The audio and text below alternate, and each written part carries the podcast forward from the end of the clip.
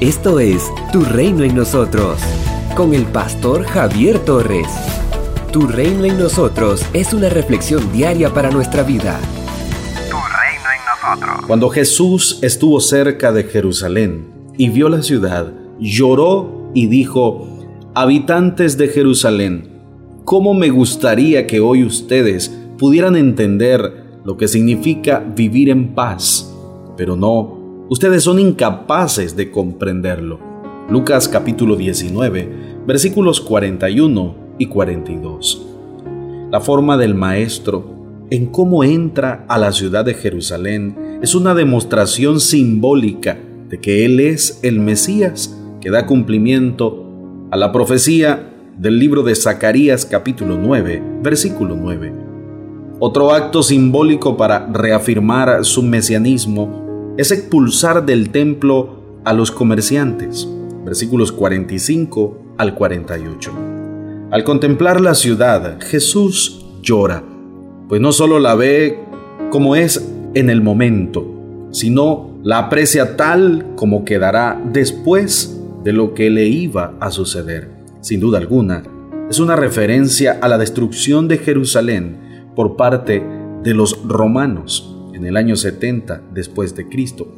Jesús se refiere a este evento en términos proféticos. Llegará el momento en que sus enemigos vendrán y harán rampas alrededor de la ciudad para atacarla por todos lados. La destruirán por completo y no dejarán en pie una sola pared.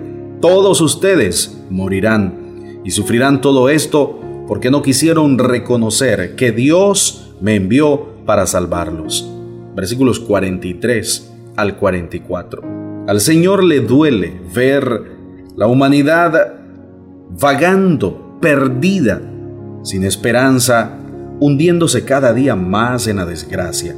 Por eso envió a su Hijo para que todo el que cree en Él no se pierda, sino que tenga vida eterna. San Juan capítulo 3, versículo 16. El segundo evento es la purificación del templo. La casa del Señor, que debía ser un lugar de adoración, se convirtió en un centro de negocios, donde se aprovechaba de la sustitución para explotar al creyente.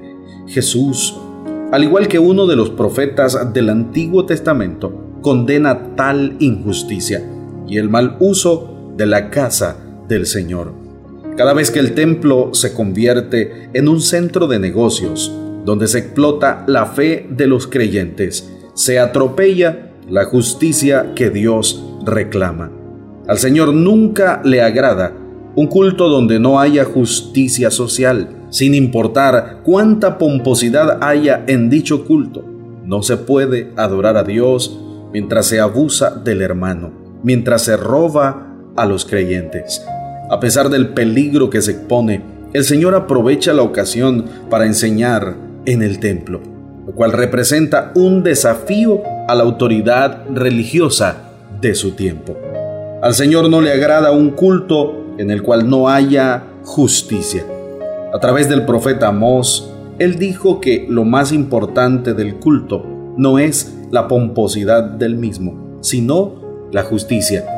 Amós capítulo 5, versículo 24. Al Señor le duele vernos vagar lejos de Él, de sus atrios. Le duele ver nuestra insensatez al despreciar su extraordinario amor. Él anhela que todos seamos salvos y disfrutemos de su preciosa compañía. Sin Él, la vida carece de propósito y va rumbo a la destrucción. Él puede tomar nuestra vida rota en mil pedazos, recomponerla y hacerla nueva. Somos una iglesia llamada a establecer el reino de Jesucristo en Nicaragua. Nuestra misión es predicar las buenas nuevas de salvación a toda persona, evangelizando, discipulando y enviando para que sirva en el reino de Jesucristo. IRSA, transformando vidas. Tras 13 años de ministerio continuo, diplomado en estudios en psicología y maestría en teología, sirviendo a Dios y a las personas, el pastor Javier Torres continúa compartiendo el mensaje de Jesucristo. Esto es Tu Reino en nosotros.